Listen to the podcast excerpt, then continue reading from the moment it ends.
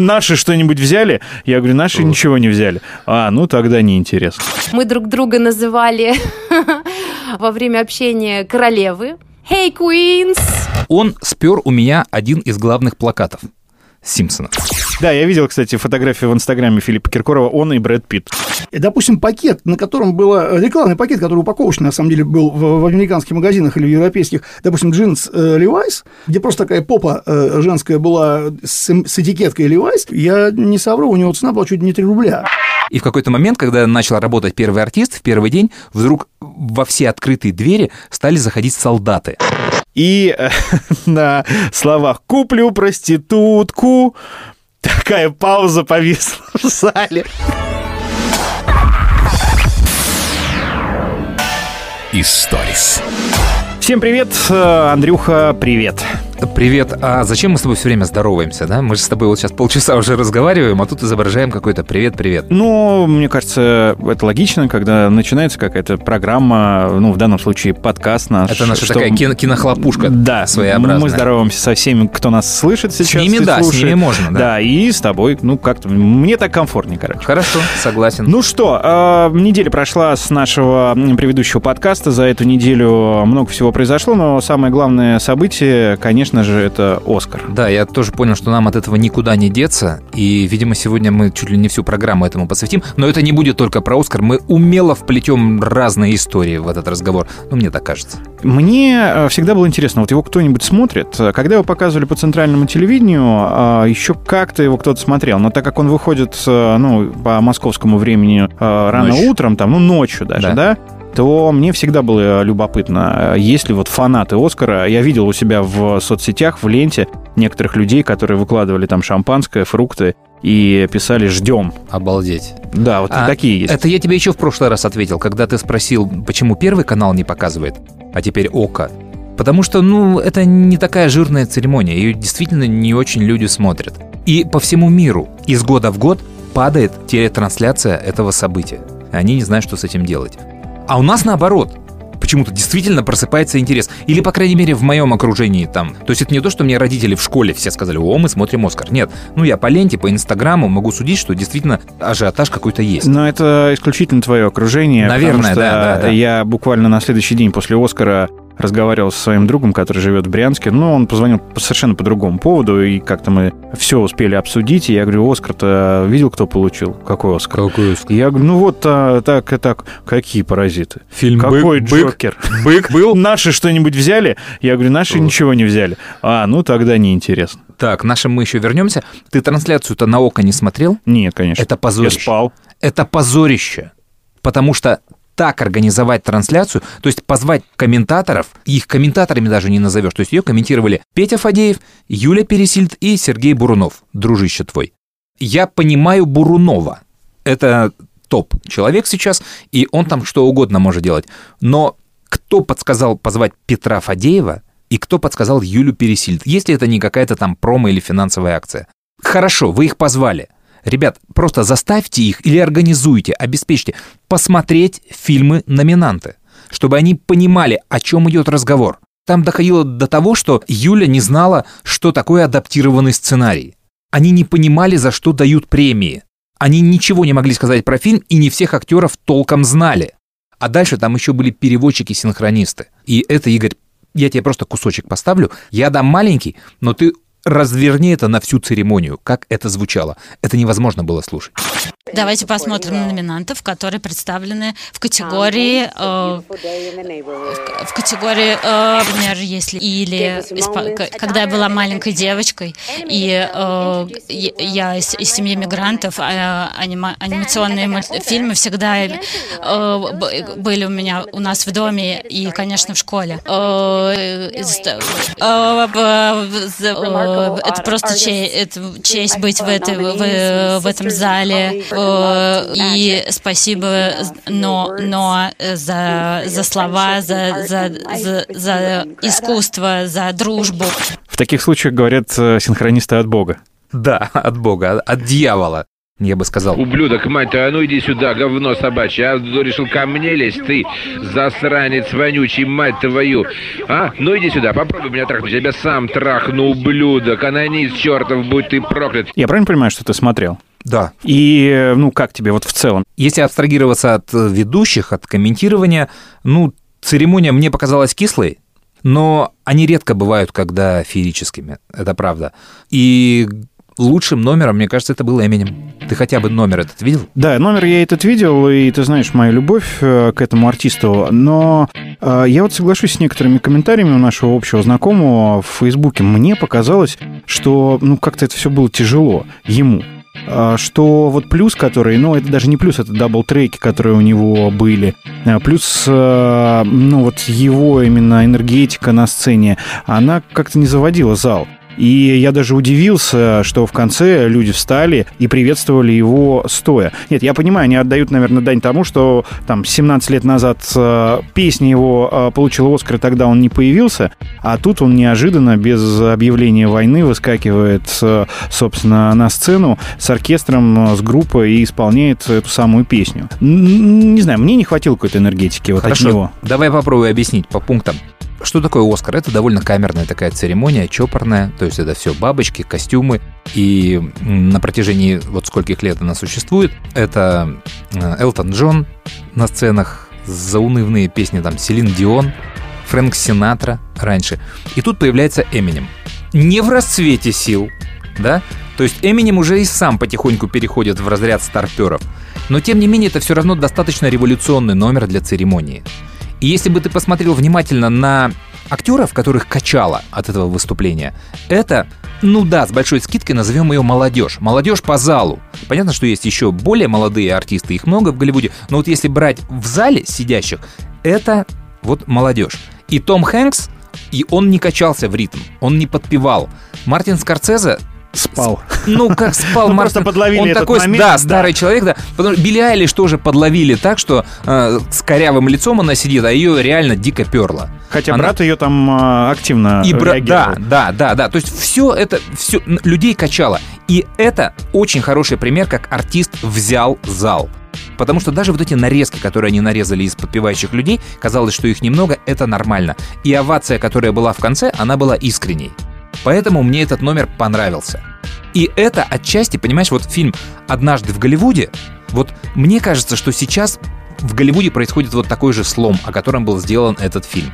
И Квентин непосредственно его участник, и Эминем тоже часть этого движения, и Мартин Скорсезе, к сожалению, тоже часть этого движения, но уже обратная. Я об этом как-то говорил, когда мы с тобой «Золотой глобус» обсуждали. Э, Не знаю, что из этого выйдет, посмотрим.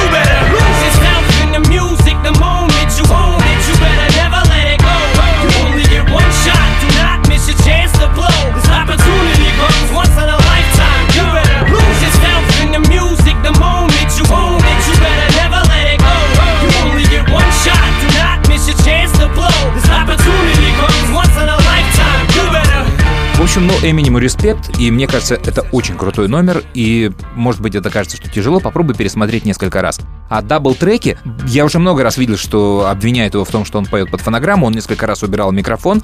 Посмотрите другие записи этого номера, живые выступления. Это просто манера исполнения. У него всегда есть кто-то, либо это бэк-вокал, либо это дабл-трек его же голоса проложенный, и он вступает с ним как бы в диалог. То есть это сознательно в некоторых местах идет его голос, с которым он как бы разговаривает.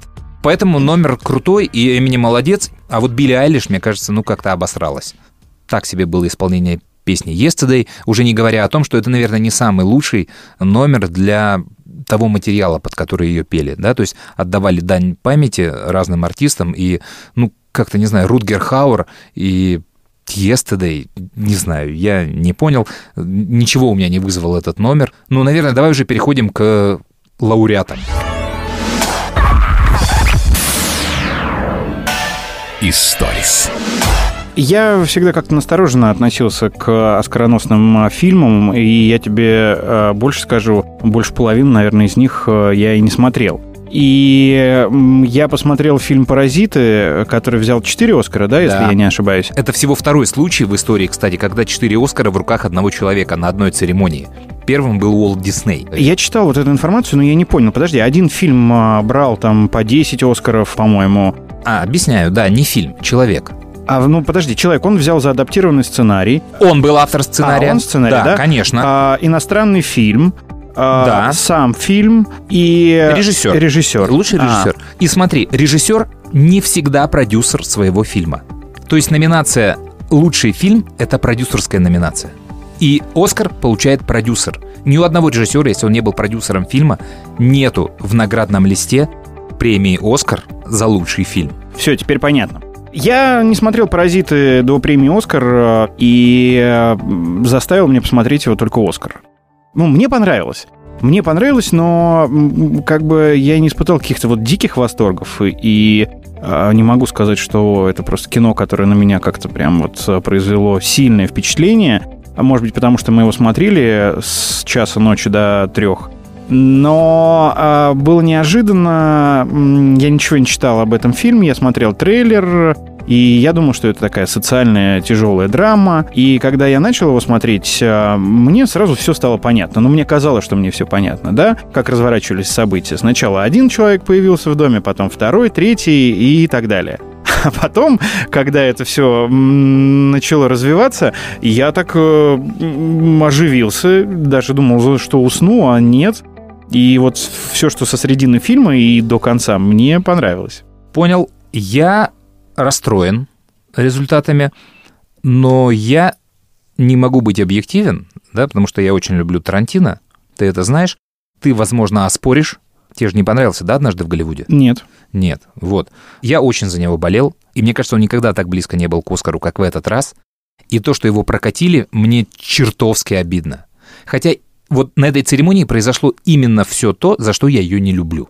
Миллион есть фильмов, которые получали Оскар, и про них сейчас никто не помнит. Миллион людей проигрывали в номинациях, а потом становились великими фильмами. У Хэмфри Богарта нету за Касабланку Оскара. У Аль Пачино нету Оскара за крестного отца. В 2006 победил фильм «Столкновение». Что это? А три года назад «Лунный свет». И тут вот Квентин снимает великое кино, великое. И кореец снимает тоже хороший фильм, хорош, но простой хороший. И почему они принимают вот это вот решение, отдай ему награду «Лучший фильм на иностранном языке». Все, прекрасно. Он будет счастлив. Это уже нормально. Зачем нужен был вот этот ход, чтобы отдать ему то, то, то? Он объективно не лучший фильм.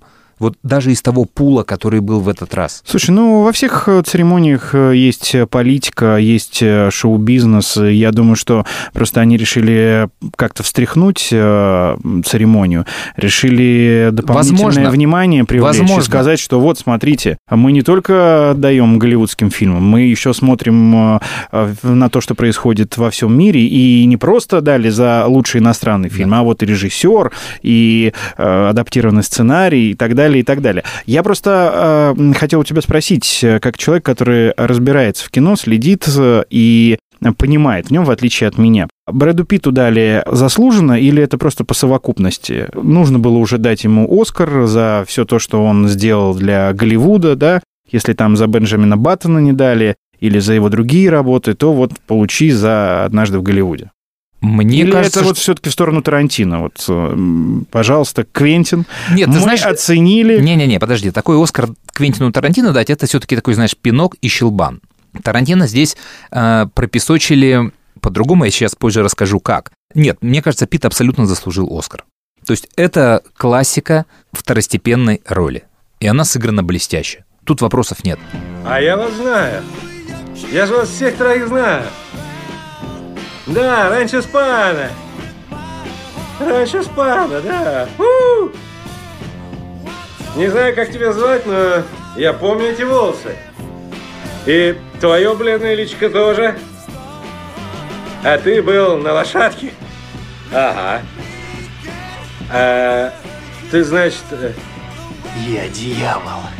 И я пришел делать дьявольскую работу. Не, у тебя тупее имя было, типа Рекс. Да пристрели его, Текс! Текс! Кстати, вот э, Брэд Питт — это один из людей, у которого есть Оскар, но он не актерский. Он продюсер. У него же план «Би», своя кинокомпания, они снимают много. И у него есть Да, и, я тоже читал. и А номинации, и победы. Да, у него есть продюсерский Оскар, его компания делает 12 лет рабства, и он там среди главных продюсеров, у него вот за это есть Оскар. Хотя мне долго казалось, что у него Оскар был за фильм Мартина Скорсезе «Отступники». Потому что он там тоже был каким-то продюсером, но не из тех, которые входят вот в много- многородной лист. Ты знаешь, вот по поводу «Однажды в Голливуде», э, я бы не сказал, что он играет там второстепенную роль. Ну, может быть, на языке Голливуда, ну, да? всё- ну, ты отвечаешь сейчас. А да. так, э, ну, Ди Каприо и Питт, мне кажется, равнозначные, просто Конечно. разные, да, у них Да. там э, сюжетные роли, да, а не вот вес в фильме. Абсолютно все. Вот ты сам себе отвечаешь. Да. И именно этим они, да, э, Да. показали показали Тарантино. А его не любят, я не понимаю, в Голливуде? Что вот ему еще ничего не дали такого? Я не знаю. Я сейчас, понимаешь, сейчас уже не модно говорить, любят Тарантино, не любят Тарантино. Сейчас модно говорить Netflix, любят или не любят. То есть там есть уже другая война, против которых нужно объединяться всем этим старым звездам. Так вот, как они тонко потроллили, я не знаю, это опять конспирология, да, но вот она так напрашивается. То есть вот этот кореец Пон Джун Хо, не буду дальше произносить его имя, все время язык вяжется. Он же в речи прям это сказал, что мои фильмы раньше в Голливуде особо не привенчали. И единственный чувак, который все время меня включал в списки своих любимых фильмов из года в год, там, это Квентин Тарантино. И он сидит в зале. И спасибо тебе за это. И это действительно так. То есть Квентин его фанат много лет. То есть я его узнал по спискам Квентина Тарантино. Я думаю, что за кореец? Что это, что это такое? Вот. И тут он, наверное, мог бы обидеться, да, на любого другого выигравшего в этой номинации, но тут выигрывает его вот, ну, не друг... ну, Протеже, как- фактически. Ну, да, да, да. И вот как вот что ты скажешь? Ты всю дорогу говорил, что это крутой чувак, это вот, и он получает наконец-то, ну и ты, конечно, не можешь там, ну не поздравить, не порадоваться за него. И от этого мне еще обидней. То есть так тонко обойти. И я, кстати, залез в Википедию почитать, э, что это за режиссер. Во-первых, он молодой. Во-вторых, э, там список его любимых э, фильмов. Э, Не в каждой статье Википедии есть любимые фильмы режиссера. Я сначала подумал, что это его фильм, а потом посмотрел, нет, там Скорсезе Ага. и так далее. И потом список фильмов, которые он снял. И я ни один из его фильмов не смотрел, кроме «Паразитов». Хотя сейчас со всех сторон э, корейское кино, да, но, по-моему, я смотрел только «Рейд». А «Олдбой»? Э, А, «Олдбой», да, это ты мне посоветовал. Ну вот, кстати, наверное, из всех корейских фильмов, их, наверное, было три или четыре, которые я смотрел вот за свою жизнь, «Олдбой» на меня больше всего впечатление произвел от того, что я ничего не ждал, ты мне просто сказал, посмотри его, и э, вот от сюжета, от концовки, ну, это было сильно. Вот, Есть- вот э, это мне понравилось, да. Ты знаешь, про «Олдбой» забывают все, что это трилогия. Там еще есть два фильма. Поэтому, если у тебя будет когда-нибудь время, они чуть-чуть похуже. Но как трилогия это идеально смотрится. Поэтому посмотри первую А это и третью первая, да? часть. Это вторая. Кстати, если «Олдбой» прошел э, мимо вас, это, конечно, неблагодарное дело рекомендовать э, фильмы, да, но вот я бы вам советовал. Ничего Это- не ждите, он либо понравится, либо не понравится. То Это есть- вообще очень опасная история, которую ты сейчас делаешь, да, потому что я рекомендую фильмы только людям, которых я знаю тысячу лет, я четко знаю их вкусы, и я знаю, что вот им понравится. А вот вслепую в аудиторию никогда в жизни ни фильм, ни книгу, потому что тебя сейчас реально смотрит какой-нибудь человек, фанат Сарика там или доярки из Хацепетовки, да, и тут ему прилетит олдбой, ну, он просто ничего не поймет. Поэтому опасная штука. Хорошо, не смотрите. Возвращаясь к паразитам, да, то есть это социальная история про низшие слои общества и верхние слои общества. И почему у него вот этот вот эффект? Ну, потому что вот высшие слои общества, коими является вот эта американская академия и все вот эти люди, они тут, опа, посмотрели фильм про низшие слои общества. И, м ах, вот оно как там-то. Ну вот, и они не очень способны оценить реальную картину. И на такое я вот в жизни натыкался миллион раз. То есть это мое личное мнение. Для меня ничего нового в этой истории нет. Я практически в ней живу. И я это вижу все. Скелет истории ясен, опорные точки понятны, метафора считывается, бесконечное движение по ступенькам, окей. Ну, все очень просто. Но хорошо. Но без открытий. Или я могу привести другой пример. Вот был фильм такой «Любовь» Ханика Михаэля. Там о том, как пожилая пара живет в доме, и муж заботится о своей жене. Они старые, но, блин, это Франция или не помню, Германия, это Европа. Это трагично, это вызывает слезу, умиление, все. Но, ребят, это в Европе происходит, и не в трущобах. А у меня эта история была с бабушкой и дедушкой. И вы попробуйте вот эту ситуацию перенести в город Владимир. То есть без всех этих социальных благ, которые там в Европе, как ни крути, но все-таки есть. И поверьте, она будет в 10 раз страшнее. А если вы это лично все увидите, то все, вы это уже прожили. Поэтому для меня тот фильм не сработает. Примерно так же у меня и с э, «Паразитами».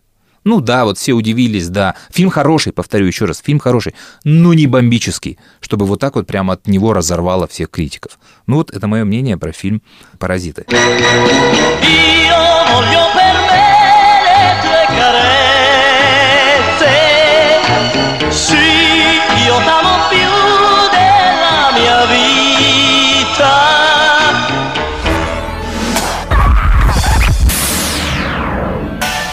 Историс.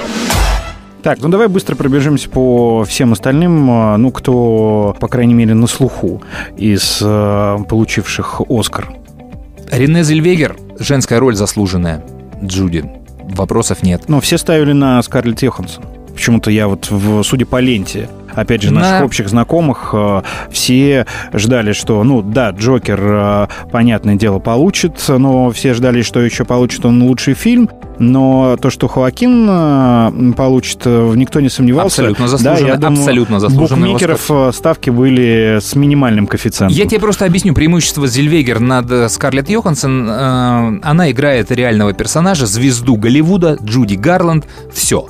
Не отца-основателя этой церемонии, да, а вот тетку, с которой эта церемония ассоциируется. Джуди Гарланд. Мама Лайза Минелли. Слушай, ну я правильно понимаю, что большинство фильмов вот за всю историю Оскара, которые выдвигались, да, а, и были номинантами или получали Оскар, это фильмы, основанные на реальных событиях, ну или фильмы про реальных персонажей. Нет? Нет.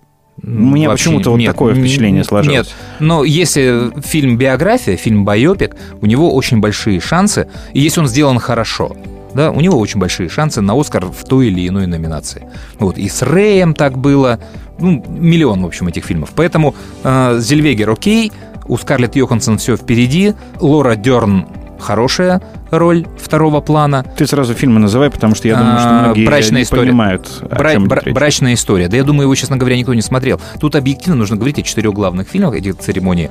А, «Джокер», а, «Однажды в Голливуде», э, 917, 1917 и «Паразит». Коли а уж он выбрал. э, 917 ты посмотрел, да? Да, То есть у тебя тоже вопросов нет про поводу спецэффектов и так далее, что заслуженно все. Да, тут заслуженно. И, э, кстати, Тарантино более важный Оскар, это который он за режиссера-постановщика получил. То есть это очень круто воссоздавать вот этот Голливуд.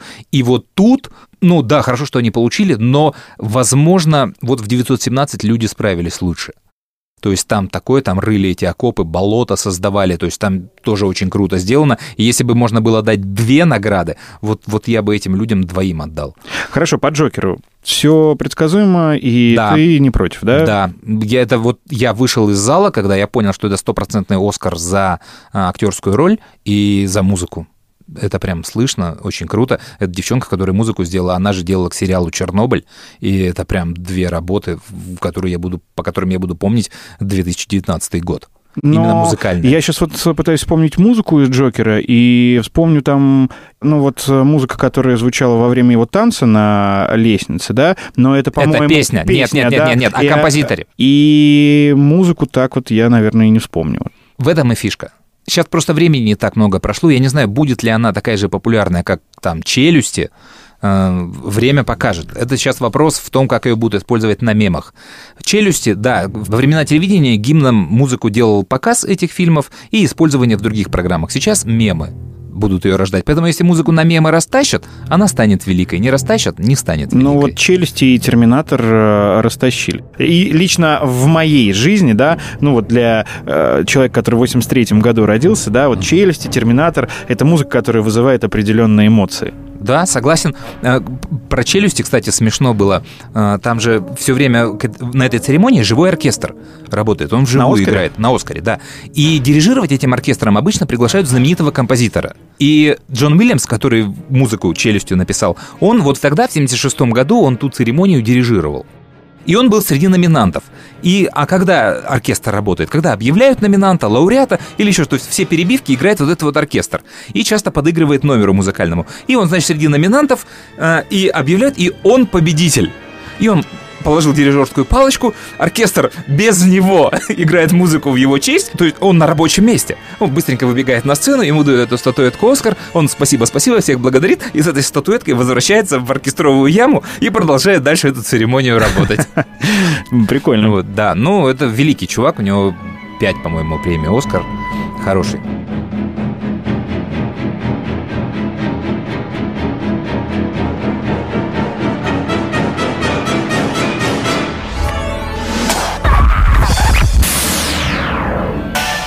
Историс. А что про наших-то? Я, кстати, даже и эм, как-то упустил, э, да, в этом потоке информационном, э, где мы там были, хотя Нас- бы где-то там. Ну, у нас На был какой- Филипп Киркоров. На какой стадии мы э, отсеялись? Да, я видел, кстати, фотографию в Инстаграме Филиппа Киркорова, он и Брэд Питт. Да, я не понимаю, вот по каким параметрам он туда приезжает, он туда регулярно приезжает. Вот если ты начнешь гуглить, миллион фотографий Филипп Киркоров и Роберт Де Ниро, Филипп Киркоров и Брэд Питт. То есть можно прям альбом целый сделать. Я не знаю, он туда ездит фотографии, что ли, со всеми А делать. можно купить э, билет на церемонию?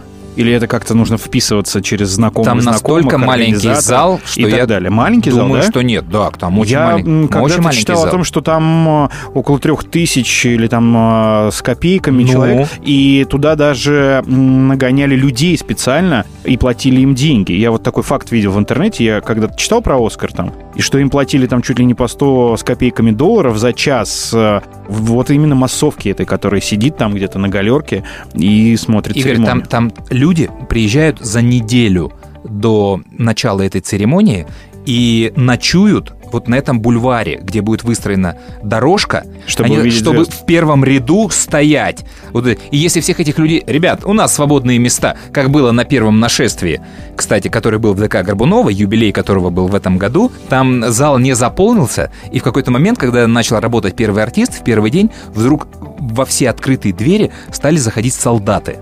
И мы стояли в зале, мы дико испугались, потому что мы думали, что переворот, путь, то есть что происходит.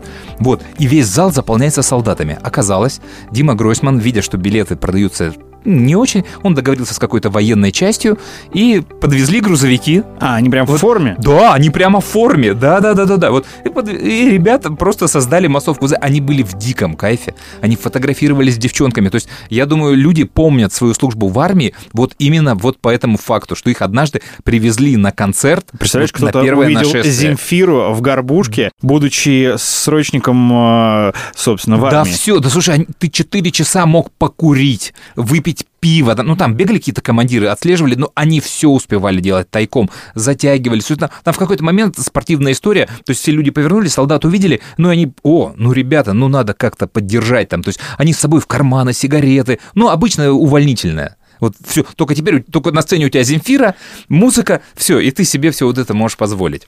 Вот, поэтому я думаю, там проблем зал заполнить точно нет. Как достает Филипп билеты, я не знаю. К нашим. У нас Дылда должна была поехать в этом году, но она не прошла конкурс, ее не отобрали. То есть мы ее заявляли, а, но конкурс она Как не, не иностранный прошла. фильм, да? Да, да, конкурс она не прошла. Мало мест. А, наши, наши. История наша на Оскаре начинается, по-моему, в 43-м году. Первая документалка, которая туда попадает в шорт-лист, это фильм «Разгром немецких войск под Москвой». То есть там заслали корреспондентов на линию фронта, они снимали фронт. Из этого был смонтирован агит-фильм, который так и назывался «Разгром немецких войск под Москвой». И он сейчас в Ютьюбе лежит. Его взяли в эту церемонию, он был номинирован и победил. То есть это наш первый Оскар, 43-й год. Он победил как иностранный фильм? Нет, как документальный, Как документальный? фильм. Лучше, да, лучший документальный фильм. Ну, это, ну, тоже такой жест, да, 43-й год, война, ну, вот круто, пусть у нас победит такая картина, понятно. И сейчас это дикие, очень крутые кадры, то есть это кадры реальной войны. Это на вес золота сейчас. Дальше. А, «Война и мир», Бондарчук. Величайший наш фильм, все просто, номинация «Победа». Следующий, «Дерсу Узала». Это фильм, снятый Акирой Куросавой, японцем, но наши в нем участвовали. Поэтому это называют нашим советским Оскаром. То есть это якобы такая советская ученая. Как хитро. Да, история, но там, конечно, прям вот это, конечно, Акиры Оскар стопроцентный, но пусть будет наш. И 80-й год «Москва слезам не верит». Владимир Меньшов, которого не выпустили на церемонию, он за этим Оскаром не поехал. Есть легенда, что он узнал об этом из выпуска новостей, но это неправда, ну, программы «Время», что вот он получил. И Оскар ему дали только, по-моему, лет 19 спустя. Вот он за ним приехал, и ему этот Оскар вручили. Это что касается Советского Союза. И две истории у нас было уже в российское время. Это Никита Сергеевич Михалков, «Утомленный солнцем», 94 год, борьба с Квентином Тарантино. Она еще на Канском фестивале у них начался, и там Квентин Тарантино криминальным чтивом хлопнул Никиту Сергеевича. А вот на Оскаре уже ну, Никита Сергеевич взял реванш. То есть это на иностранном языке. Ну, они там не конкурировали, да, с Тарантино, потому что Тарантино шел по другой категории. А Никита Сергеевич получил, возможно, потому что не было Тарантино в этот раз в соперниках. И второй это мультфильм «Старик и море». Я забыл, к сожалению, год. Ну, это относительно недавно было. Да, это мультипликационный фильм, который по стеклу красками, пальцем практически нарисовал Александр Петров. Не тот, который сейчас Александр Петров, а другой. Слушай, у Александра Петрова есть Оскар. И есть конкурент. Это прекрасный слоган для новости, знаешь, для кликабельности. Оскар Александра Петрова. А номинантов у нас было, конечно, гораздо больше. То есть у нас номинировались братья Карамазовы, «А зори здесь тихие» Станислава Ростоцкого, «Белый бим. Черное ухо» тоже Ростоцкого, по-моему, не, не подряд. Но друг за другом, да, эти фильмы номинировались. «Частная жизнь», «Военно-полевой роман» Тодоровского, «Урга. Территория любви» Михалкова, «Кавказский пленник» Бодрова, «Вор» Чухрая, «12» Никиты Михалкова и последняя «Левиафан» Звягинцева. Вот, это номинации. Они ничего не получили. Поэтому история у нас богата, но давненько мы там не были, и в этот раз мы там были, но очень опосредованно. То есть э, среди номинантов на лучшую песню был трек из мультфильма Frozen 2, как он у нас называется? «Холодное Холодное сердце 2. Да.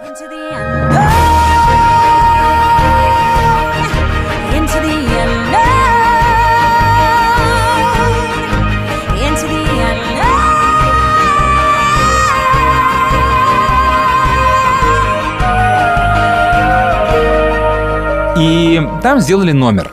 Все девчонки, которые озвучивают Эльз в разных странах, в дубляже, они были приглашены на эту церемонию. Не все. Я не знаю, сколько было переводов.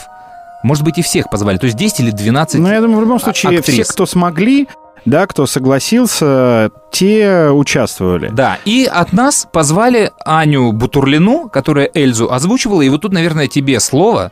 Ты знаешь, э, я не могу сказать, что мы как-то приятельствуем, но мы несколько раз на разных мероприятиях, на разных проектах с Аней пересекались. И мой друг, э, который делает э, интересные джазовые мероприятия, э, он как-то приходил к нам на радио, и они записывали Ане то ролики рекламные, потому что он делал ей несколько концертов, то озвучивали еще какие-то штуки для других проектов. И я вот там с ней и познакомился. И, собственно, вот э, на следующий день, после того, как э, прошла церемония, я э, написал Ане и попросил ее рассказать, прокомментировать, поделиться впечатлениями о церемонии, о том, что там происходило. Хотелось просто, чтобы это было оперативно, быстро, Да. не дожидаться, когда она вернется в И вот Москву. это правильно ты все говоришь, и вот это главная вещь, по которой я все-таки ставлю это интервью, мы его поставим, да, потому что это вот это эмоции человека, чистые эмоции, когда он выступил на сцене премии «Оскар».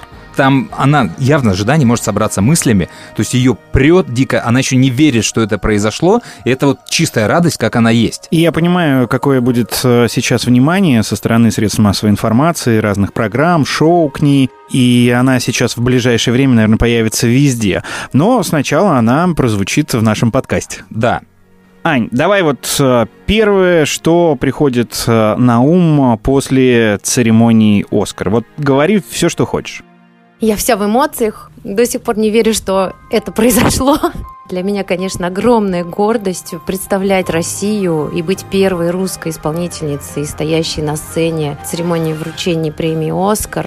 Я прям чувствовала поддержку не только своих друзей, но и всей страны. Я знаю, что за меня болели, меня ждали, меня любили в тот момент, когда я была на сцене, и это очень чувствовалось и помогало мне. Хотя мы за сценой все были с холодными руками и вышли в невероятном смятении, но удалось собраться, удалось сделать красивый номер.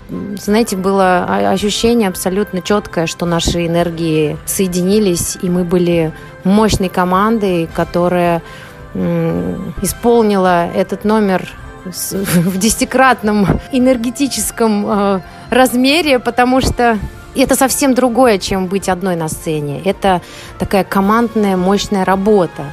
То есть мы репетировали с хореографом, с э, коучем по вокалу. Все было очень профессионально, грамотно. Профессиональный вопрос от меня. Как готовились, как репетировали?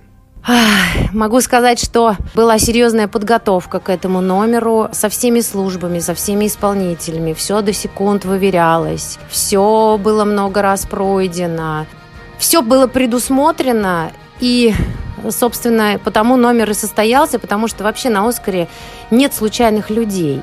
Это огромное количество людей, которые заняты общим делом. И каждый на своем месте выполняет определенную функцию, начиная от человека, который проводит вас к лифту, и заканчивая теми, кто э, на сцене вручает вам микрофон. То есть все было продумано, и это очень удобно и комфортно и спокойно, когда вокруг тебя люди, знающие, что тебе делать и что делать им самим. Ань, ну а есть какие-то вот э, подковерные игры, какие-то слухи, скандалы, ну что-нибудь желтого можешь Да, э, что мы- добавить? что мы не увидели на экране? Интересные моменты. Конечно, были интересные моменты. Могу поделиться, например, что одна из Эльс сейчас в положении, она ждет ребеночка, и она прилетела на другую половину Земли из Европы э, с маленьким внутри. Я не представляю, как она решилась на это. Для нас, для всех было это большим удивлением. Так, Игорь, мы сейчас с тобой стремительно движемся в сторону журнала «Гламур». Или там «Караван истории», это Оксана Пушкина. Да, слушай, да тетки. это жизнь. а Я бы на ее месте, наверное, поступил э, так же. А представляешь, каково ее ребенку, да, который родится потом и узнает, что он уже был Да, на слушай. сцене Оскара, да? А возможно, это повлияет на его дальнейшую судьбу и жизнь. Он Слушай, свяжет ее а- с кинематографом. А там. мама же, очевидно, поет, да, и если он тоже станет музыкальным и когда-нибудь споет что-нибудь в мультфильме и получит премию «Оскар», ты представляешь, какой жареный факт будет вот этот человек? Он первый раз был еще вот... Просто, понимаешь, э, к слову об Эльзе и э, холодный сердцем и холодное сердце, э, у меня же пятилетняя дочь, и я эти мультфильмы знаю наизусть, и песни эти Конечно. знаю наизусть, и у меня костюмы есть, мы же в диснеевских магазинах постоянно покупаем костюмы той принцессы, этой принцессы, и Муана, и Эльза, и на разные праздничные мероприятия мы постоянно в разных образах. Так что для меня это близкий мультфильм, и жалко, что он, кстати, не получил за лучшую песню, потому что я думал, что, честно говоря, ему и отдадут. Ну, он получил все за первую, и тут был Элтон Джон. Это опять то, о чем я тебе говорю, да, когда заявлена фигура. Да, Кстати, вот те не получившийся байопик про Элтона Джона, который получил единственную награду, и ни актерских ролей, никаких, ничего, поэтому не все определяет байопик. Но я, кстати, рад и полностью разделяю Оскар за историю игрушек. Э, О, это мой... Четыре серии, три Оскара у ребят. Я реально считаю, что «Историю игрушек» в этом году можно было номинировать как лучший фильм года. Это очень сильная работа. Я, когда узнал, что первая часть вышла в 95-м, по-моему, году, я просто офигел. Мгм. Потому что, а, когда ты ее пересматриваешь и смотришь на эту графику, Мгм. вот, да, на все, что там происходит, и а, в 95-м году, и сколько мне лет-то было? Я Пиксар начался. я в школе учился еще, да, и мы тогда, Да-да-да. ну, смотрели там Том и Джерри, ну, какие-то классические диснеевские мультфильмы, да, и они были совершенно по-другому, в другой технике нарисованы и сделаны были по-другому. И вот сейчас я пересматриваю первую историю игрушек, опять же, благодаря своей пятилетке, и, ну, как это круто сделано. Очень круто. Просто это революция была. Слушай, у нас Аня на проводе. Аня, давай еще что-нибудь жареное.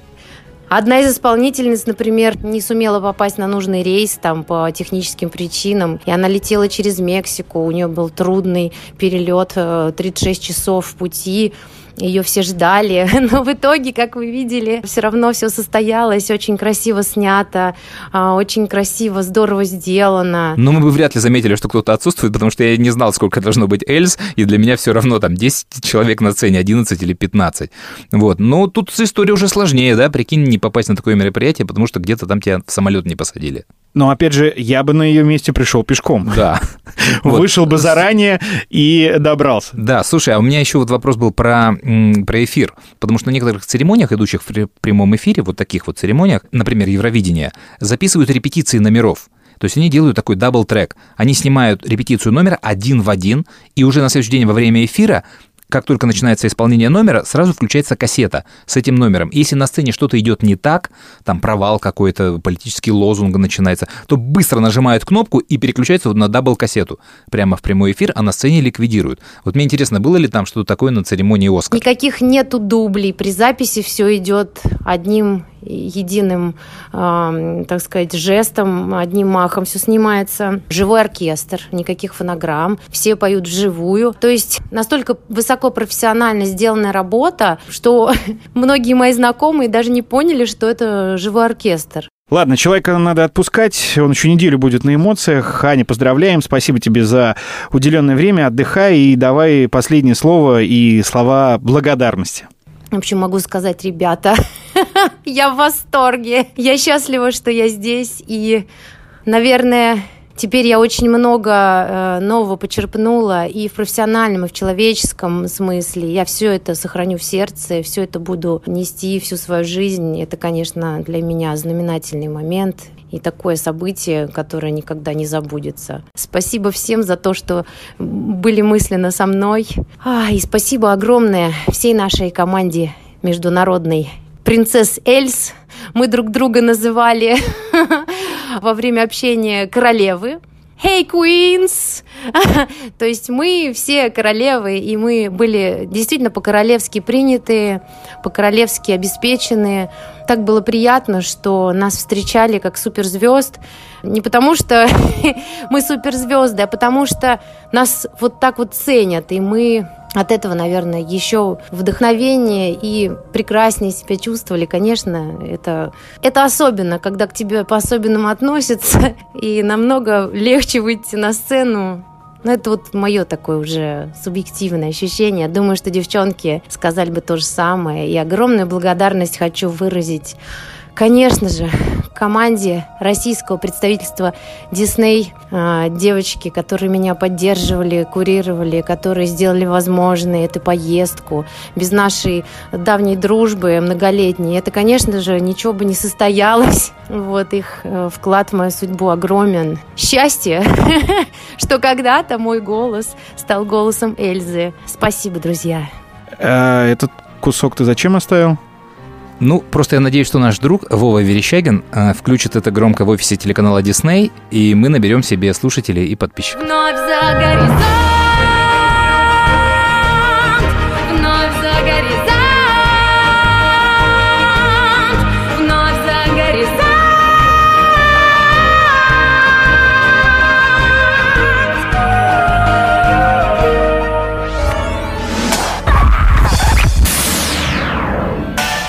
Историс.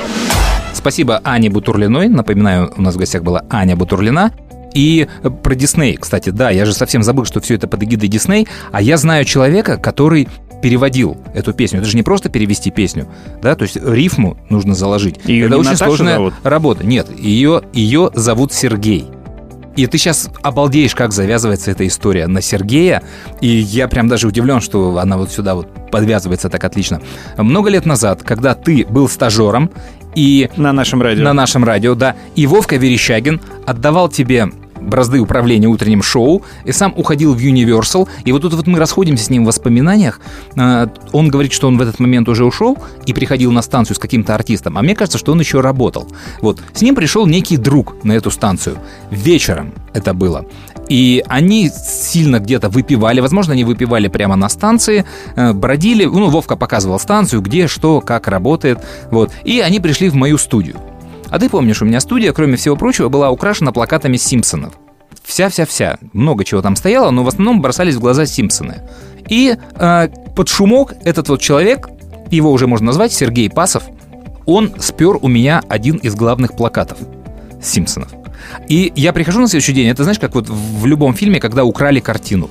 Вот кадр. Ты заходишь и пустое такое место на стене. Это сразу бросается в глаза. Я начинаю розыски, что и как. Выясняется, вот, вот этот плакат, кто был, был Верещагин, был вот с ним какой-то друг. Мы находим Вовку, и э, я там категорически требую, значит, чтобы мне этот плакат вернули. Вот что хотите делайте, но вот этот плакат должен вернуться. Не помню, кому я там уже жаловался, может, Руперту Мердоку даже самому звонил. Вот. И Вовка мне этот плакат возвращает.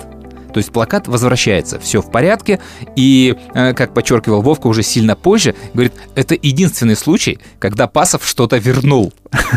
То есть вот уникально было. Я могу ошибаться, а, но так как мы с Вовкой давно знакомы, и я некоторых его друзей а, знаю, а Пасов же это музыкант, который играл а, то ли в группе, то ли где-то он играл, и они были номинированы на Грэмми. Это сейчас выглядит как будто вот, знаешь, э, мы с тобой по ролям разыгрываем этот спектакль. Я, конечно, об этом сейчас хотел сказать. А, Это он, Про Серегу. да? Да, это, это, это он. Он это на скрипке или на чем играл? Это мандолина, он много на чем играет.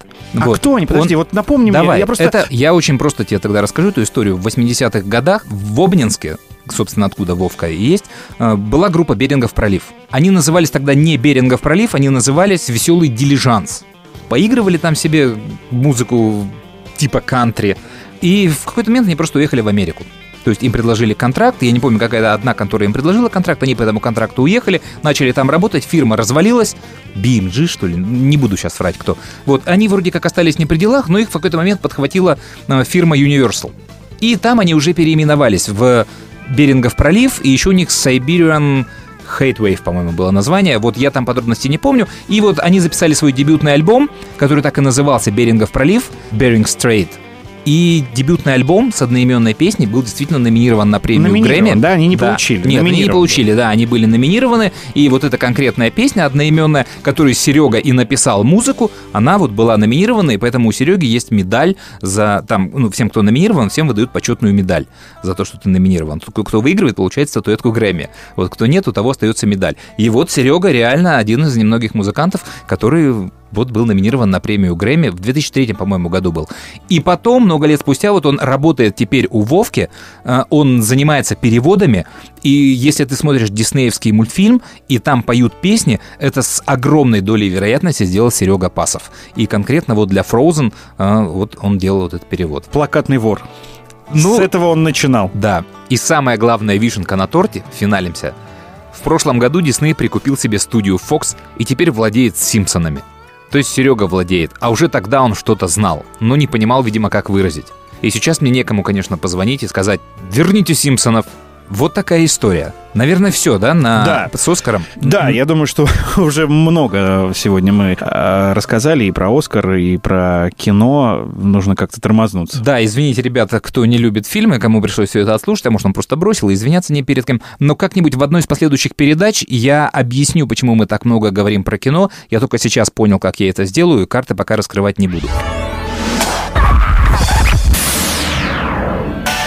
Историс. Слушай, Арбенина к вам приходила, я видел, да, на была. днях. Потом э, приходила Сурганова. Слушай, э, Сурганова это смешно. Я, ну, у меня есть программа по новинкам э, на другой радиостанции, и я там... На другой радиостанции. Ну, Ты да. сейчас говоришь, как будто на, радио... на нашем да, радио да, сидим. На радиостанции, вот. И там, ну, новинки ставлю.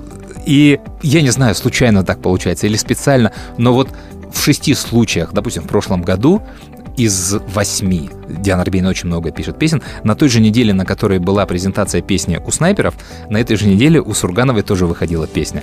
Клип, клип, то есть прям такой синхрон идет. Я не знаю, случайно это или специально. Неделю назад, э, собственно, была презентация книжки Марголиса про Диану Арбенину. Авторизированная биография. Я наконец узнал, что такое авторизированная биография. А э, вот на днях э, была презентация автобиографии уже Светланы Сургановой. И э, я не мог не спросить, когда она пришла к нам в эфир, э, про то, что случайность это или нет. И видно было, что ей неприятен этот вопрос, и она как-то так ответила из серии я полтора года эту книгу писала, а то, что там вот так получилось, Случайно. это да, это Ну- все случайность. Диана была в прекрасном настроении, а у нее э, очень неожиданное ко мне отношение, о, ну, такое прям очень теплое. Не знаю, что неожиданно, но как бы я никогда не пересекался с ней вот на каких-то Ты сейчас хвастаться будешь? нерабочих, э, да, тусовках, чтобы мы могли там близко э, общаться. Но э, она была в прекрасном настроении, она очень много рассказывала про книгу, про Марголиса, про свои планы, э, называла меня ласковым э, именем, э, подписала... Зайка? Ну, не Зайка, она Игорек, там, э, Игоряш, не помню вот что конкретно. И в какой-то момент, когда я держал ее книгу, ну, то есть книгу Марголиса про нее, да, была фотография, и я залип, и она прямо в эфире сказала, ой, посмотрите, у него щечки покраснели, нравится тебе, да? И я еще больше начал, знаешь, вот я потом это как бы вспоминал и анализировал, да, а я еще больше стал стесняться этого, и такой прям в эфире э, получился очень э, нежный э, блок у нас с ней. Но интервью она нам не дала. Потому что она Интервью, устала а, давать да, истории. Она за последние дни дала столько интервью, и, конечно же, все это больше касается книги. Но вот конкретно для подкаста она интервью не дала. Я да. бы на Но самом она деле- пообещала, правда, потом Мгм. мне прислать э, голосовое сообщение. Я бы, на самом деле, наверное, не смог взять у нее интервью, потому что я, я вообще считаю, что это один из лучших отечественных артистов. Она очень круто пишет песни, она очень круто пишет музыку, она очень круто работает на концертах, она отдается творчеству на 150%. Безграничное уважение, но у меня очень неоднозначное отношение к ней как к человеку. И вот, поскольку она сейчас дает часто в связи с выходом книги интервью, э, я в одном из интервью у Миши Козырева в его программе «Бикос» на «Дожде», мы разместим ссылку внизу на это интервью полностью, на всю эту программу, она ответила на вопрос, который мы в подкасте обсуждали, это про дуэты с Лепсом. И у нее там опять такой вот уклончивый ответ, за который я ее не люблю. Вот я его дам, мне Миша разрешил это использовать. Вот как это прозвучало. Когда я была на концерте группы, нашей любимейшей с тобой группы YouTube, в какой-то момент появилась Леди Гага, и все выпали в осадок. Я, не будучи ни разу на концерте Леди Гаги, относилась к ней достаточно, кстати, очень неправильно относилась, очень настороженно. Но я к чему это говорю? Потому что там-то как раз вот это смешение жанров совершенно не считается крамольным. И все в порядке. Но нет такого. А на гораздо, мне кажется, хуже, когда, например, стоит группа Мьюз на сцене, а у них за сценой, ну так, совершенно незаметно, стоит человек, который все играет. Я в это не верю. Роль плейбека, понимаешь? Вот для меня это все-таки несколько другое. А выйти, например, на юбилей а, Маликова, которому 50 лет, и который просто красавчик, классно выглядит, и прочитать свое стихотворение под его инструментальную пьесу, ну, пацаны, я вообще в этом ничего крамольного не вижу. А спеть с Лепсом свою песню очень хотела, по его инициативе тоже. Поэтому давайте не будем. Вот, то есть, ты понимаешь, она прячется за дуэты, которые мы с тобой очень любим, да? И она действительно припирает нас к стенке. То есть мы же восхищаемся всеми этими историями, почему бы и нет. Но вот, Диана Сергеевна, это не разовая акция. К вам не пришел на концерт Лепс, и вы исполнили одну песню. Вы лет пять встречаетесь вместе на концертах и спели уже миллион песен разных. Небо, не первый раз они это делают. А почему тебя так это волнует? Ну, поют и поет. Окей, ты можешь петь с Лепсом, ты тогда ответы честнее давай своему другу Мише Козыреву или кому угодно, да, то есть не прячься вот за эту формулировку, звезды же там, мол, танцуют, поют вместе, вот и мы также, дай ответ. А у Дианы, э, у нее, понимаешь, ситуация на ситуации, да, то есть она очень легко объясняет, почему она поет э, на фоне танков, ее снимают из конкурса какого-то там, я не помню, какой конкурс был на канале «Россия-1», где она сидела в жюри, и ее выбросили за какие-то протестные истории, там за что-то, и был очень большой хайп. Ах так, ах вот вы так, а, да все, не ногой. И через год она сидит в этом же конкурсе в новом сезоне, все, ситуация улеглась, теперь ее можно, она пляшет, дает шоу, вот, и она тоже это прекрасно объяснит. Но мне эти объяснения, к сожалению, не очень нравятся, поэтому вот, ну, неоднозначно у меня к ней отношение. И на месте Миши я бы, конечно, во время такого интервью брал бы ее, ну, за горло пожестче. Мы ушли уже от да, основного инфоповода, то есть вышла биография Дианы Арбениной. Это мне очень странно, да, потому что я помню, как Диана приходила на наше радио. То есть я помню, как Миша год отбивался от э, дисков группы «Ночные снайперы», потому что у них не было никакого нормального электричества, еще не вышел альбом «Рубеж», а были только их первые диски акустические. И он долго объяснял, что это не формат для радиостанции. Запишите хороший звук, хороший диск, и я поставлю с удовольствием. Но они записали, они приходили на интервью, скромные, две девчонки такие, вот, а теперь уже биография. Все, уже как бы жизнь э, формализована в какую-то вот книжку. И меня это, конечно, очень ну, забавит. Но поскольку Диана нам не дала интервью, э, я нашел способ лучше, потому что я работаю, собственно, с автором этой книги, с Мишей Марголисом, и он, ты же знаешь, да, Миша? Он Конечно, же знаю. воздух у вас вел, у нас он свои проекты делает. Я и он... однажды на чертовой дюжине отдал свой последний коньяк ему. Да? Да. Ага, я коньяка Мише еще не отдавал, но вот обидно, что он не смог дождаться нас, чтобы вместе вот тут вот с нами сидеть, поэтому на 20 минут раньше, вот за 20 минут до твоего прихода, мы с Мишкой поговорили, и поэтому я тебе поставлю этот кусок о том, как он писал книгу, ну и вообще о Мише Марголисе. Проходил вот мимо здесь и зашел к нам в студию прямо автор книги, то есть писатель, журналист, телеведущий, радиоведущий, и я целый час, наверное, могу сейчас еще рассказывать, кем Миша является. Михаил Марголис у нас в студии. Привет, Мишаня. Привет, привет. А, и скажи сразу, вот у меня вот, вот вопрос, который я тебе ни разу не задавал, пока мы работали, mm-hmm. но вот сейчас я его, конечно же, задам. Когда я кому-нибудь рассказываю, что я делаю проект с Мишей Марголисом, Да. меня тут же спрашивают, это вот этот чувак из машины времени, да? Из машины времени? Если бы я с каждого брал рубль, я бы был миллионером уже. А ты? Ну, это вот э, эта вещь, которая меня вообще преследует всю жизнь практически, потому что, э, во-первых, мы хорошо очень знакомы с Женей, да, и поэтому, и плюс к этому с определенного момента уже, уже более 20 лет, уже 23 даже в этом году, как у меня старшая дочь зовут Женя, и поэтому Женя Марголис, Женя Маргулис, Михаил Марголис, и все они э, как бы связаны как-то с музыкальной тусовкой, да, с рок-н-роллом, и плюс к этому, а уж что началось с момента, когда я написал еще только первую книгу свою о машине времени, еще и машину времени, и, то есть, ну, вообще, то есть, просто, Да, да, точно, у людей слушай. просто, конечно, идет как бы сдвиг э, по- полный в смыслах, а и такие были самые крутые приколы, которые я вспоминаю, это когда еще вот опять говорю, выходила первая моя книга «Машине времени» лет 12, наверное, назад или 13, то, ну, на тот момент какие-то очередные, их сейчас еще больше молодые корреспонденты, я просто видел несколько раз, э, когда анонсировали нашу конференцию с Макаром, говорили, э, Марголис, причем писали при этом Марголис именно, э, Марголис и Макаревич написали книгу о себе. О себе. Да, на самом деле, это я написал «Машине времени», Макар был на презентации, вот, а когда потом, помнишь, а, я стал, э, то есть я уже вел много лет там воздух, да, в этот момент. А На нашем уже- радио. Да, на нашем радио. А потом у Жени по- по- появился этот квартирник. Опять же, в принципе, Слушай, формат точно. близкий. Ну, то есть это просто вот, ну, постоянная каша. И э, фотографы, которые, э, ну, раньше, когда, когда много там вел нашествия, и дочь со мной приезжала, еще в те в лохматые годы, не, не, вот, не в нынешние, э, значит, фотографы некоторые завели такую тему, ну, как, знаешь, вот это между двумя тезками там, да, а, а тут, значит, давай между Женей Маргулисом и Женей Маргулисом фотографию делают, то есть, когда они с двух сторон, типа, загадывают желание. В общем, такие. Прикольно, слушай. Ну, вот. вот бы эта ошибка была в авторских правах, да, и тебе бы залетало Да, кстати, частенько. ну, я, надо мне так предложить. У, нас на самом деле тоже была история вот про тебя. У нас стажер какой-то был, ты ко мне ехал в очередной раз, я попросил сделать пропуск. Ну, я автоматически просто пишу на Марголиса, сделайте пропуск. Да, не вопрос, отвечает мне стажер, и пропуска нет. И я выясняю, что там где. Он говорит, да я сделала все, как вот и где Евгений Маргулис. Ну, Какой Евгений Маргулис? А, я думала, ты ошибся, я нагуглила, ну и подумала, что это он. Я говорю, нет, не он. У меня на этот счет есть история, не все поймут, наверное, слушатели, а внутренние люди поймут. Дима Гройсман, Да. уже будучи продюсером Чайфа, уже после табакерки, ехал в поезде в Питер, не помню куда, и вышел в тамбур покурить. И стоит, курит.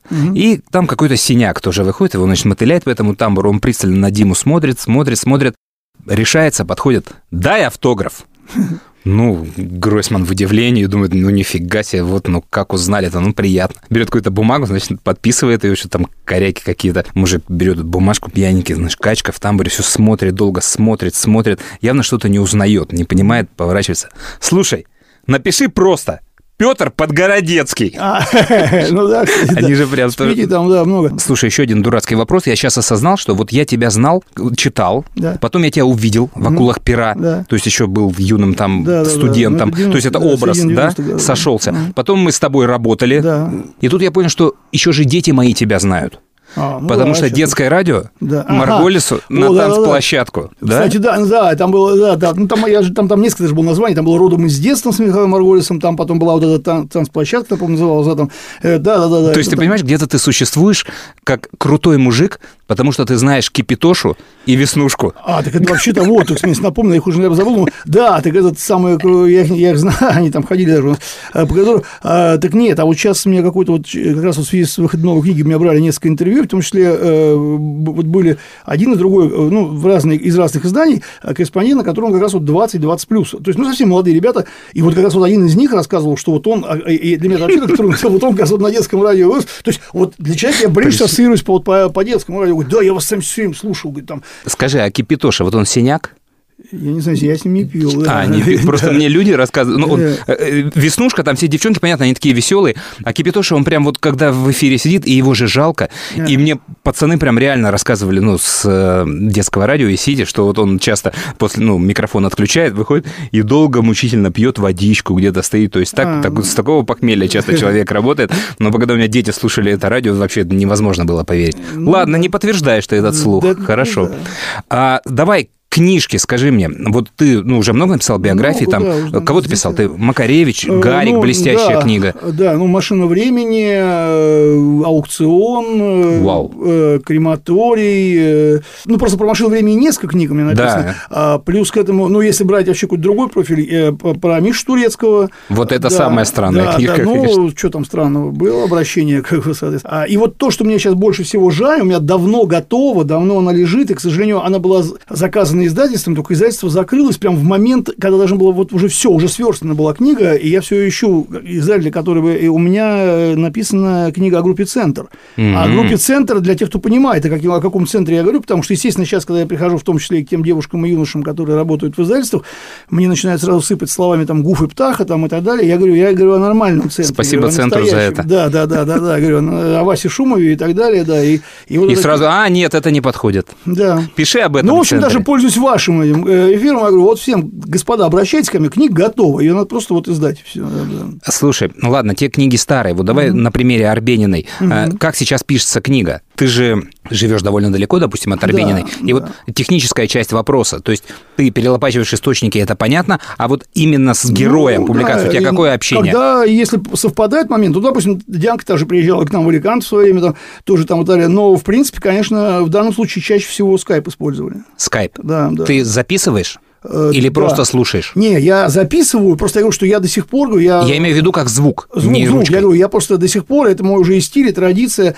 при всем том, что я имею всякие, там, я имел когда-то цифровой диктофон, когда это только была эта тема, теперь, естественно, всякий мобильный телефон, но я записываю на кассетный диктофон, прям вот тот самый рекордер, который... Серьезно? Да, на, вот на 90-минутные кассеты, вот эти, которые у меня еще остались, поэтому в этом Да смысле... ладно. И я вот так продолжаю с ним работать, э, теперь это уже у меня и удобство, и стиль в том числе. Подожди, а ты переписываешь, перезаписываешь Ну, конечно. кассеты? Не, э, Не в сохраняешь? А, да, вот, к сожалению. К сожалению, если я знал да? Нет, в том все дело. Это, это, конечно, это, это мое собственное раздолбайство. То есть, ты представляешь, что на этих же кассетах у меня записано еще интервью конца 80-х. Так. А у меня есть люди, которые, ну, мало того, что их там, допустим, сейчас нет, но это просто, ну, такие фигуры. Ну, допустим, у меня там, я, у меня был очень в свое время тесный контакт э, с Галиной Вишневской, допустим, да, и, и в том числе, допустим, с Ростроповичем был не столь тесный, но, допустим, у меня там пару таких больших, там, двухчасовых диалогов с Ростроповичем, их нет у меня просто. Я их, естественно, где-то все эти кассеты, да, то есть я ничего не архивировал. Но я уже не говорю там про Да э, весь ладно, наш, там, Миш. ну, там вообще кошмар. Ну, собственно говоря, там с тем же Тальковым, допустим, у меня есть даже последнее, вот прям буквально, вот он мне звонил, там, 4 числа, 6 его там убили.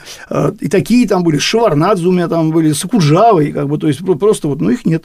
А если бы они были, знаю, сейчас, ну, да, ну, кто-то, блин, я в конце 80-х, в начале 90-х, что я... Миш, сохраняй сейчас все кассеты, которые Сейчас, остались, да. это блок. Там Ты понимаешь, Пугачёва, это вообще говорю, подкаст, ну, что... Пугачёва, да, да, с Пугачёвой это вообще ты- там часы проговорил там разные годы, поэтому там тоже они где-то были. А может, какие-то и есть, на самом деле, то это надо только искать, там у родителей, что, может, они там остались. Обалдеть. Слушай, пленка имеет свойство осыпаться, Вот, размагничиваться. вот, вот, вот, да, Миша, она не вечная. Ищи все, что есть. Сдавай. Сейчас просто центр есть. Просто приносишь, они тебе все возвращают А это я уже, да, я оцифрованное. услышал, что все это можно да, делать, остается найти, где, где все эти источники, да. Скажи, э, личный вопрос. У Алексея Рыбина, помнишь, Мгм, кино, да. группа, который стал позже писателем, Да, в да, 2000 да, году да, вышла да. книга «Фирма», где был такой кусочек про, ну, как все думают, ночных снайперов. То есть группа «Совы», дуэт, две девчонки, одна из них скрипачка, а, играют голыми концерты перед аудиторией. Не обсуждали это? Не было это? Нет, я именно, именно эту тему не затронули, да, как бы, да, ну, но, но, но гол мне не играли при этом, могу Не сказать, играли, да, то есть не играли. гон. Да. Давай, вот главная история из книжки твоей. Ну, их в разных книжках было много, но мне, меня, меня забавляет история даже не из этой книжки, а из, вот ты упомянул там из книжки про Гарика, там самая Давай. такая была веселая история, допустим, его с этими полиэтиленовыми пакетами, это было... Там, Рассказывай. Что, а, ну, Гарик в свое время решил, ну, кто, те, кто жил в 70-х, 80-х, как и я, это помнят хорошо, да, что это сейчас вам так кажется, а полиэтиленовый пакет, еще если это пакет был с каким-то там, не знаю, с каким-то лыбаком, а если... То есть, допустим, пакет, на котором было рекламный пакет, который упаковочный, на самом деле, был в, в американских магазинах или в европейских, допустим, джинс э, Levi's, допустим, где просто такая попа э, женская была с, с этикеткой Levi's, так вот, э, я не совру, у него цена была чуть не 3 рубля. То есть его, его как сумку продавали в то время. А 3 рубля по тем временам тоже была такая сумма. Так вот, Гарик где-то на какой-то... Он говорит, в Олимпийском году Короче, он там скрешил с какими-то немцами там, и так далее. В общем, где-то надыбал. А там, ну, я сам это помню, как, как мы там эту фанту выносили, там эти финские соки, там всякие, там, ну, если ты договоришься там с каким-то кафешником, который олимпийцев обслуживает. А он, значит, соответственно, надыбал что-то порядка 100 пакетов, что ли, 100 пакетов, и, в общем, решил ими форционуть э, в техникуме э, у себя. Значит, начал форцевать, но тема такая прям пошла живая. Дело дошло до директора, короче. Директор, говорит, его вызывает к себе и говорит, ты что, говорит, делаешь? Он говорит, он говорит, там, твои пакеты? Говорит, да, а что это такое в школе тут, ну, сама психоторговля, между прочим, была уголовная статья. Вот, а, ну, Гарик такой, ну, да, все там, так, он говорит, э, директор ему говорит, так, ладно, сейчас я, смотри, сейчас я выхожу, вот, вот здесь мой ящик, ты сюда кладешь 4 пакета, и что больше говорит, не торговал. Школе, говорит, Гарик говорит, таким образом замял говорит, тему. Говорит, ну, в общем, директор у него тоже заказал 4 пакета. Супер. Миш, побольше тебе клиентов, да. пиши много. Да. Потому что читать это действительно интересно. Я все читал. Дошли мне книжки, которых у меня нет. Хорошо. И новая книжка «Редкая птица» Диана Арбенина, Миша да. Марголис. Ребят, мы всем рекомендуем, оно того стоит. Даже если вы не любите группу «Ночные снайперы». Истории очень интересные. Спасибо, Миш. Спасибо. Историс. Слушай, по поводу Дианы у меня есть э, одна забавная история. Мы вели частное мероприятие в Сочи. Это был такой небольшой ресторан, и в отдельном банкетном зале, э, соответственно, был сам праздник. А мы сидели в другом зале вместе с Дианой, с ее музыкантами. И она рассказывала ну, какие-то байки из жизни. Потом мы вышли на сцену. По-моему, вот я сейчас э, могу запутаться в хронологии, но, по-моему, мы э, объявили ее но там э, все начиналось э, с интро музыкантов, они должны были там несколько минут играть. И мы стояли уже за сценой вместе с Дианой, и она рассказывала историю, как выступала на большом концерте и была вынуждена, по-моему, петь под фонограмму. И это было то ли на Красной площади, то ли телевизионные съемки. И она услышала фонограмму свою, и при этом находилась еще за сценой. И она рассказала, что так быстро она никогда не бегала еще и она влетела на сцену уже на первых своих э, словах. И вот она рассказывает эту историю, как там было сложно э, и так далее, как она не любит вот петь под фонограмму, и обращается ко мне, слушай, а это же моя песня играет. Я говорю, ну да, мы вас уже объявили, там же как положено у вас интро. Она говорит, да нет, подожди, какое интро, это уже куплет играет. И она тут же срывается и вылетает на сцену и начинает петь. Но там всем было все равно в этот момент, потому что такое слишком камерное мероприятие было, и на артистов обращали в последнюю очередь внимание, поэтому я думаю, что никто не заметил э, то, что там она в, в середине куплета вступила. Кстати, в этот вечер, э, помимо Дианы Елена Сергеевна выступал еще на этом закрытом маленьком мероприятии Найк Борзов. И э, формат мероприятия был следующий.